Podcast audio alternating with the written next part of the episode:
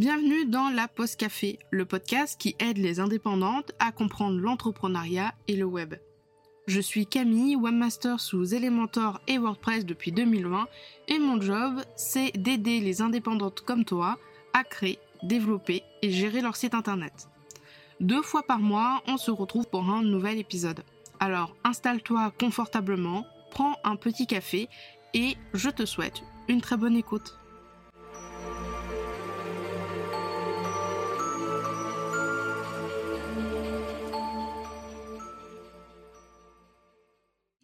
Et bienvenue dans ce nouvel épisode de la Pause Café. Aujourd'hui, on va parler WordPress. Dis-moi, est-ce que tu as décidé de faire ton site internet sur WordPress?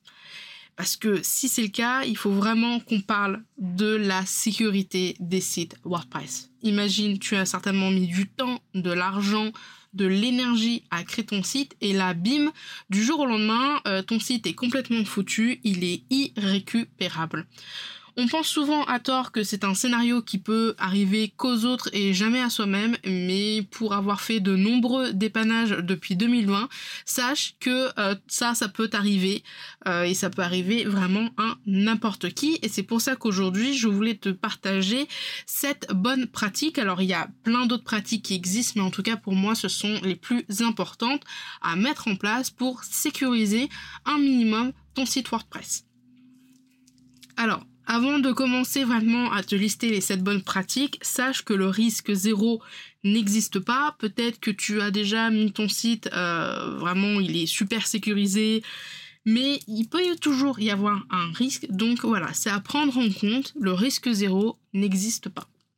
Si c'est ok pour toi, on va commencer. La première bonne pratique, c'est tout simplement d'utiliser des mots de passe forts et uniques pour les comptes, pour tout ce qui a besoin de mots de passe sur ton site internet, que ce soit compte utilisateur, euh, l'hébergement, la base de données, etc., etc. Mot de passe fort et unique. Alors ça, c'est une des bases sur Internet, euh, mais dans les faits, la plupart du temps, ce n'est vraiment pas le cas. Soit parce que euh, c'est des mots de passe vraiment trop longs à écrire et pénible à retenir, soit euh, parce que on a la flemme tout simplement, ou alors on n'a pas forcément d'idée pour avoir un mot de passe euh, unique pour euh, chaque truc qu'on a sur internet, des nombreux comptes, etc., etc. Je vais quand même te donner quelques conseils pour créer des mots de passe assez forts pour sécuriser ton site.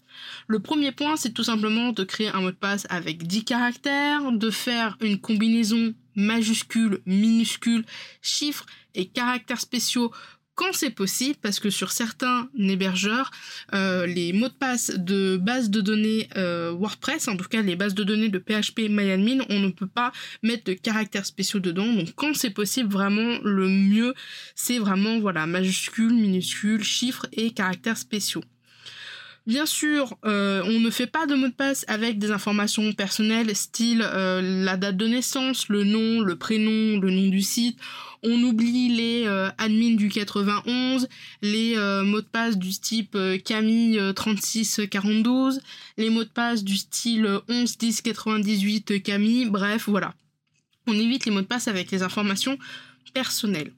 Et euh, dernier point, enfin avant-dernier point, on trouve des mots de passe uniques pour chaque compte. L'avantage de WordPress, c'est que quand tu crées un compte utilisateur ou même quand tu vas euh, lancer l'installation de ton site internet sur euh, le nom de ton site internet slash wp-config, WordPress va nous générer un mot de passe assez, assez énorme hein, avec plein de caractères différents. Si jamais euh, tu n'as pas d'autres idées, tu peux toujours les prendre, ils seront euh, certainement mieux que euh, Lola du 91. Et pour finir, tu peux modifier tes mots de passe assez régulièrement. Le mieux, c'est de les modifier tous les 6 mois à tous les 1 an. pour la simple et bonne raison, c'est qu'il existe des bases de données de mots de passe piratés et peut-être que le tien y est dedans. Donc on essaye de modifier régulièrement ces mots de passe pour plus de sécurité.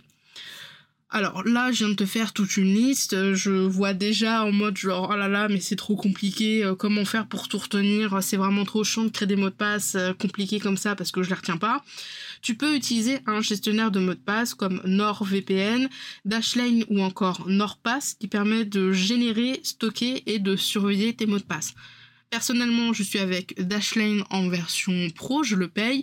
Et euh, l'avantage de Dashlane, c'est que je génère les mots de passe, je peux les enregistrer, mais euh, je peux également les partager euh, avec mes clientes ou mes clientes peuvent me partager leurs mots de passe. Et en plus, j'ai vu très récemment, donc courant mai-juin 2023, qu'on peut créer des dossiers de mots de passe, ce qui fait que dans Dashlane, j'ai un dossier perso, un dossier pour chaque cliente, un dossier euh, admin, un dossier pro, etc. Donc c'est relativement assez simple. Certes, il faut payer un abonnement, mais euh, je regrette pas du tout cet investissement parce que vu le nombre de comptes et le nombre de sites que je dois utiliser comme mot de passe, etc., etc., c'est devenu pour moi quelque chose d'indispensable. Alors il y a quelque chose que je faisais aussi euh, avant d'avoir Dashlane, c'est d'avoir tout simplement un répertoire que j'achète euh, à Auchan classique en tout petit et dedans je mets mes identifiants et les mots de passe. C'est pratique. Bon, par contre, quand tu fais des très gros mots de passe, c'est un peu compliqué. C'est très pratique. Simplement, bah, il faut quand même le taper à la main et quand tu le changes il faut gommer, réécrire. Alors qu'avec euh, des outils comme Dashlane par exemple tout est euh, en version informatique donc c'est relativement euh, cool. Et pour Dashlane alors les autres je ne les connais pas mais pour Dashlane tu as l'application téléphone. Donc c'est aussi pratique si jamais tu dois te connecter à des applications genre Instagram ou Facebook sur ton téléphone parce que Dashlane va savoir que tu es sur Facebook ou Instagram et il va te proposer ton identifiant euh, que tu peux euh, autoriser avec ton, ton empreinte digitale ou avec un mot de passe. Donc c'est relativement bien foutu. Deuxième bonne pratique, c'est bien sûr de mettre à jour régulièrement sa version de WordPress, ses thèmes et ses extensions. C'est quelque chose que l'on a déjà dit, redit et re-redit, que l'on voit partout, que ce soit sur les articles de blog, épisodes de podcast, vidéos YouTube ou encore posts sur les réseaux sociaux, faire les mises à jour, c'est vraiment une des bases les plus importantes. Ça permet d'avoir le dernier correctif de bugs et d'améliorer les performances de WordPress, du thème ou de l'extension et donc d'éviter bah, tous les petits problèmes techniques. Ça permet également d'avoir le dernier correctif au niveau des failles de sécurité pour éviter que ça soit des grandes portes ouvertes à euh, tous les criminels, enfin aux pirates, quoi, tout simplement. Ça permet aussi de garder une certaine compatibilité entre la version de WordPress, la version de ton thème, tes extensions, et puis également les versions de, de PHP. Et dernière chose, ça permet aussi d'avoir de nouvelles fonctionnalités, soit pour améliorer ton site d'un point de vue technique, soit au niveau de l'expérience utilisateur. Alors bien sûr, il faut faire également attention à ne pas sauter comme ça sur les mises à jour. Euh, il faut faire extrêmement attention quand il y a des changement de version.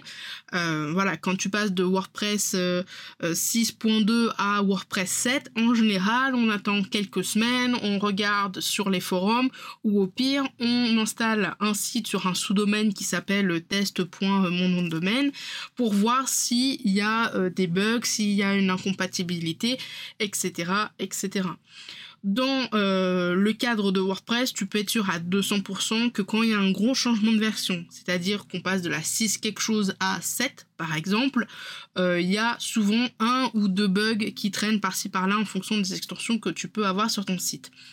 De plus, il faudra certainement attendre quelques semaines, parfois même des mois, pour que euh, tous les extensions de WordPress qui existent, on va dire, dans, le store de WordPress soient 100% compatibles avec cette nouvelle version. La petite astuce pour euh, savoir si c'est une nouvelle version ou si la mise à jour c'est une grosse mise à jour ou pas, c'est tout simplement de regarder le chiffre en fait de la version. Sur une version par exemple la 5.2.20, on va avoir en fait le numéro de la version c'est le numéro 5, L'ajout de la fonctionnalité, c'est la deuxième fois qu'on fait un ajout de fonctionnalité, donc c'est le 2. Et enfin, la vingtième correction, c'est le dernier chiffre, c'est le point 20. Quand tu vas passer de 5, 2, 20 à 5, 2, 21, tu peux relativement faire les mises à jour un petit peu, toujours en sauvegardant, mais un petit peu plus rapidement. Par contre, pareil que pour WordPress, si jamais tu as une extension qui passe de la 5, 2, 20 à la 6, Fais attention d'attendre un petit peu. N'hésite surtout pas à lire les détails des fonctionnalités, euh, enfin des, choses qui vont être intégrées dans les prochaines mises à jour. Euh, quand tu vas dans euh, ton tableau de bord et que tu es dans l'espace mise à jour, soit tu peux faire la mise à jour, soit tu écris détails de la version et donc tu peux cliquer dessus, sur ce lien, il va t'ouvrir une pop-up et là tu vas avoir un petit peu les gros points en fait de ce qu'apporte cette nouvelle version.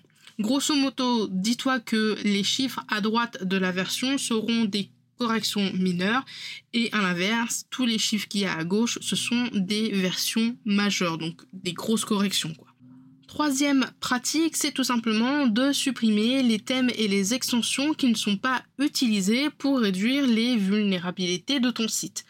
On a souvent tendance à chercher une extension, à la tester, puis on va se rendre compte qu'elle ne fonctionne pas encore très bien, ou alors euh, que c'est une très bonne extension, mais que peut-être un jour on en aura besoin dans quelques mois, dans quelques semaines, dans quelques années. Et donc du coup, résultat, on la désactive et puis elle reste pendant euh, très longtemps désactivée. Et donc c'est une extension qui est encore une fois inutilisée le problème, c'est qu'en installant une extension ou un thème, euh, bah, on ouvre une porte et puis en désactivant l'extension ou le thème, bah, la porte reste ouverte. Surtout si tu ne réactives pas les extensions ou les thèmes inutilisés pour les mettre à jour. Donc, en plus d'avoir des extensions et des thèmes inutiles qui ne te servent à rien du tout, à part peut-être surcharger ton site, euh, bah, tu vas rendre ton site du coup plus lourd et beaucoup moins performant. Il faut donc faire de temps en temps le tri dans tes extensions et dans tes thèmes pour sécuriser ton site. Pour ça, tu peux te poser deux questions. Est-ce que cette extension ou ce thème m'est utile?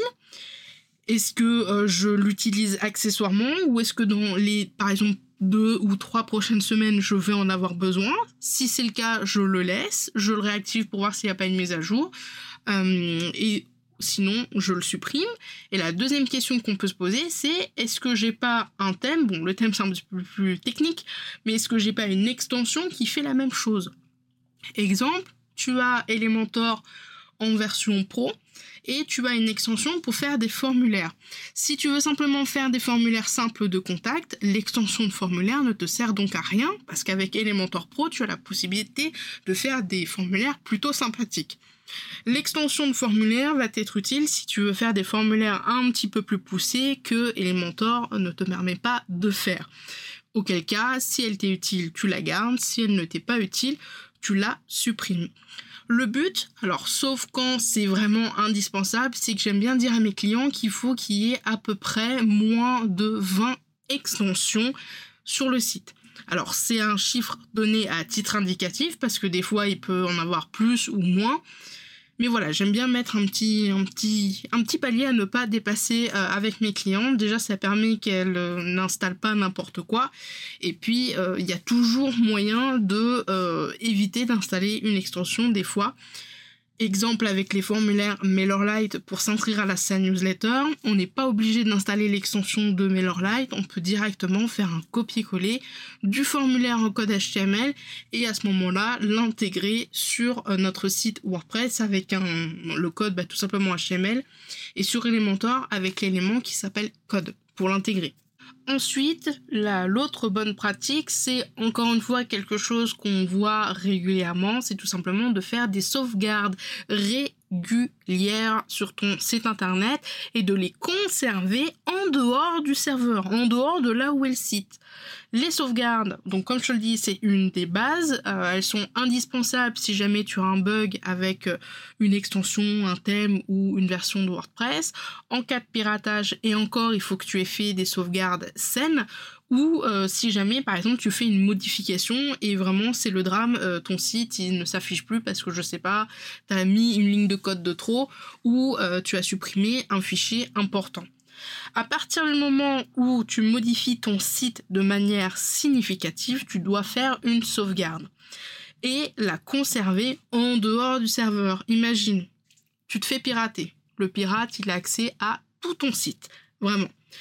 Toi, tu te dis, ok, tant pis, je me suis fait pirater, je vais tenter de faire une sauvegarde. Qui dit que la sauvegarde, elle n'est pas corrompue? Et si tu mets, par exemple avec Updraft, on peut euh, mettre directement les fichiers de sauvegarde bah, là où est installé Updraft, qui dit que le pirate il n'a pas euh, mis quelque chose qui fait que les sauvegardes vont être corrompues? Rien. Donc on essaye de conserver les sauvegardes en dehors du site, en dehors du serveur.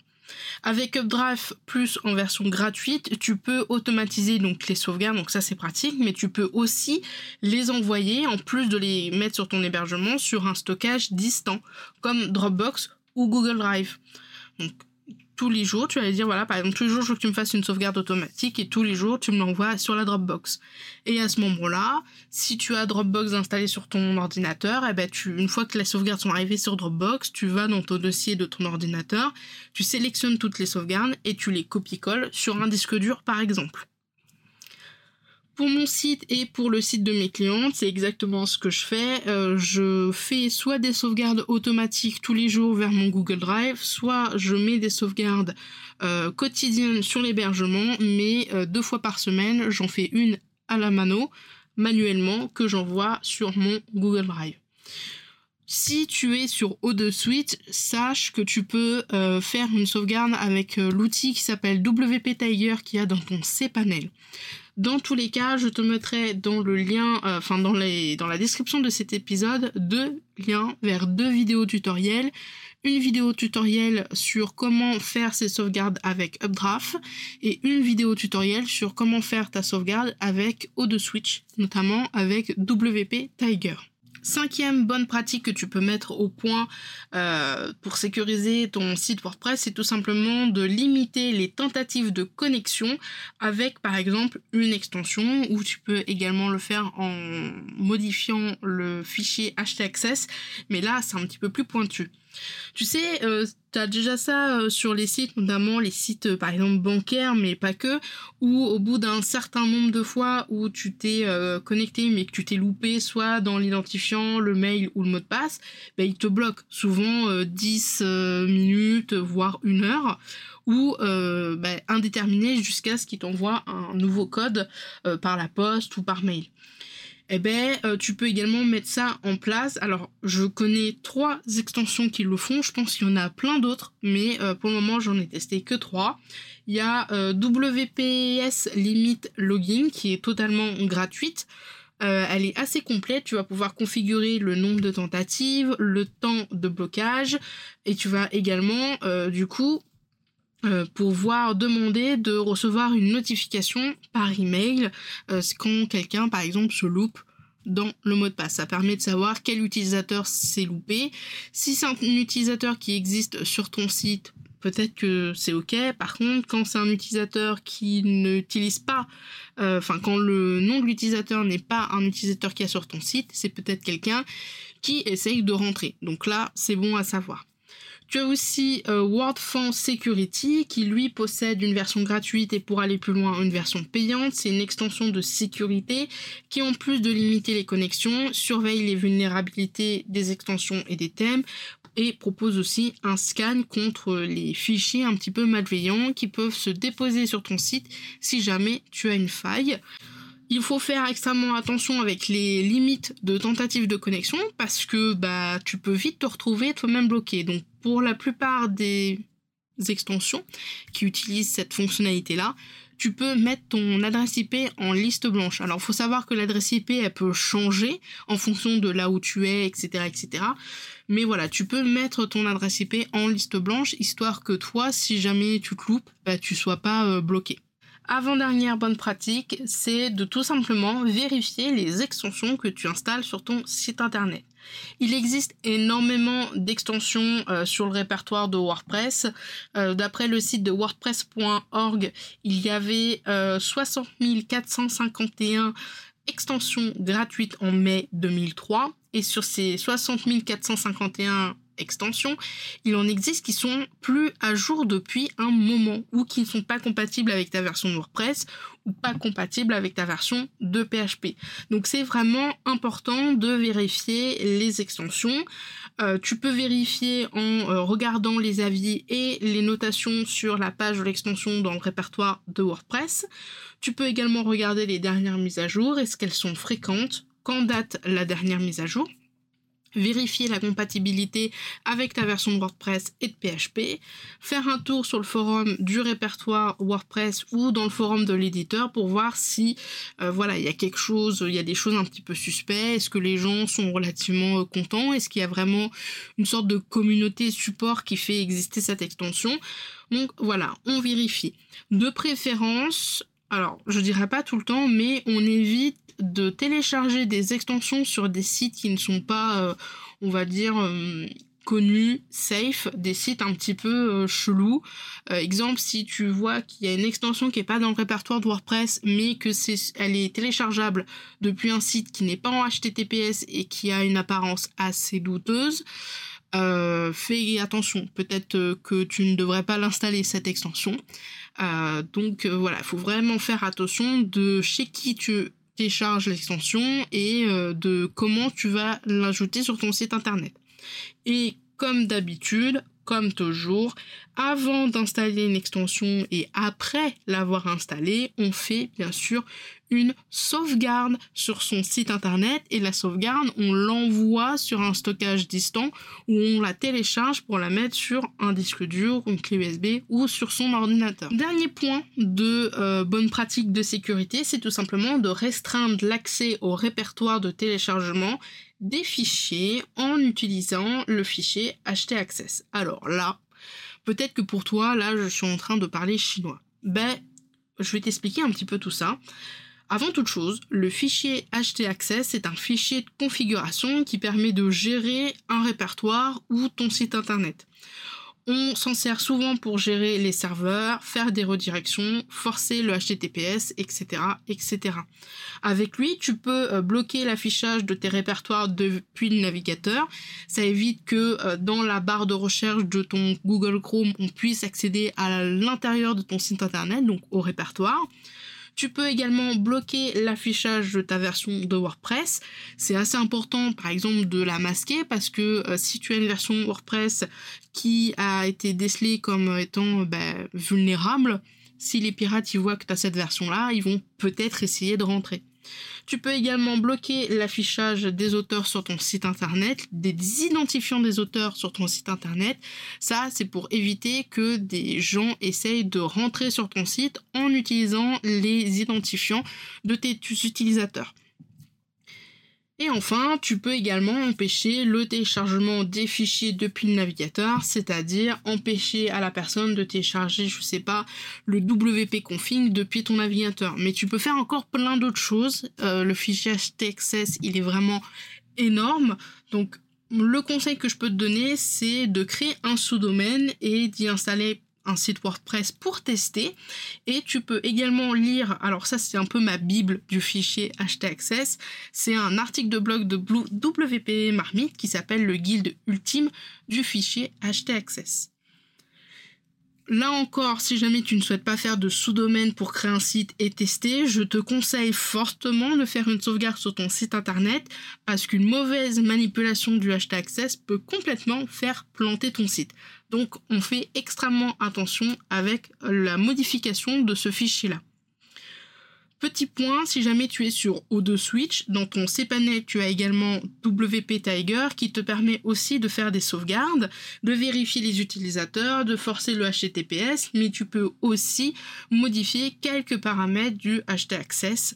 Là encore, pense à faire une sauvegarde avant. Avant de conclure cet épisode de podcast, je voulais tout simplement euh, te parler d'une ressource gratuite que je mets à disposition des entrepreneurs et un peu euh, des personnes voilà qui souhaitent tout simplement créer, gérer, améliorer leur site et un petit peu aussi leur business. C'est tout simplement le QG de la pause qui est un peu ma bibliothèque de ressources. En gros, dedans, dès que j'ai envie de partager quelque chose, un tutoriel, un template Elementor, un template Notion, ou de te parler d'un sujet un petit peu plus euh, technique, eh ben, je le mets directement dans le QG. Des lives avec des replays, donc comme je te le disais, t'as aussi des templates Notion et Elementor, mais tu as aussi plein de vidéos tutoriels et d'outils. Par exemple, comment mettre ses formulaires MailerLite sur Elementor, comment créer des formulaires avec Elementor, créer, euh, j'ai un modèle de page 404, j'ai également euh, comment automatiser euh, certains processus avec Make, j'ai également euh, toute une base de partenariats et d'outils pour t'aider avec ton site et ton business. Je te mettrai le lien du QG de la pause dans la description si jamais ça t'intéresse. Pour conclure cet épisode de podcast, je rappellerai simplement que le risque zéro n'existe pas. Parfois, tu auras beau faire vraiment tout ton maximum pour sécuriser ton site internet et pas de bol, euh, ben, des fois, tu seras peut-être piraté ou tu auras quand même des bugs. Là, je t'ai donné euh, une petite liste hein, de bonnes pratiques. Il en existe bien sûr bien d'autres. Euh, mais voilà, même si je te donne cette petite liste, sache qu'elle est simplement à but préventif pour essayer de minimiser euh, bah, les potentiels problèmes que tu peux avoir, un site qui ne s'affiche plus correctement, un piratage, un bug, etc. etc. Dis-toi que en tout cas, moi, c'est ce que je pense. La meilleure sécurité, en fait, pour ton site internet, c'est toi et tes yeux. Si tu passes de temps en temps sur ton site, tu verras des signes comme quoi il y a un potentiel problème. Fais attention aux détails. Est-ce que euh, la page de connexion, elle a changé du jour au lendemain? Est-ce que ton site, il est très très lent? Est-ce que tu reçois des mails étranges disant que tu as une, connexion ou un problème en particulier, un changement? Est-ce que, euh, je sais pas, il y a des il y a, de l'anglais qui s'est mis sur ton site alors que de base il n'y avait pas d'anglais. Tu vois, c'est ce genre de choses qu'il faut faire extrêmement attention et qu'il faut euh, de temps en temps vérifier. Euh, voilà, tout simplement. J'espère que cet épisode t'aura plu. Je te souhaite un très bonne, une très belle après-midi, une très bonne journée. Et puis je te dis à bientôt dans un prochain épisode de la Pause Café. Salut, salut Tu as aimé cet épisode et tu ne veux pas rater les prochains? Alors abonne-toi à la pause café sur la plateforme de ton choix. Et si la pause café te plaît, n'hésite pas à me laisser un avis et une note sur Apple Podcast pour le faire découvrir à d'autres entrepreneurs. Si tu n'as pas Apple Podcast, pas de souci, tu peux le partager autour de toi en me mentionnant avec Camille David P15. Sur ce, je te souhaite une très bonne journée, une très bonne semaine et je te dis à la prochaine dans un prochain épisode. Salut salut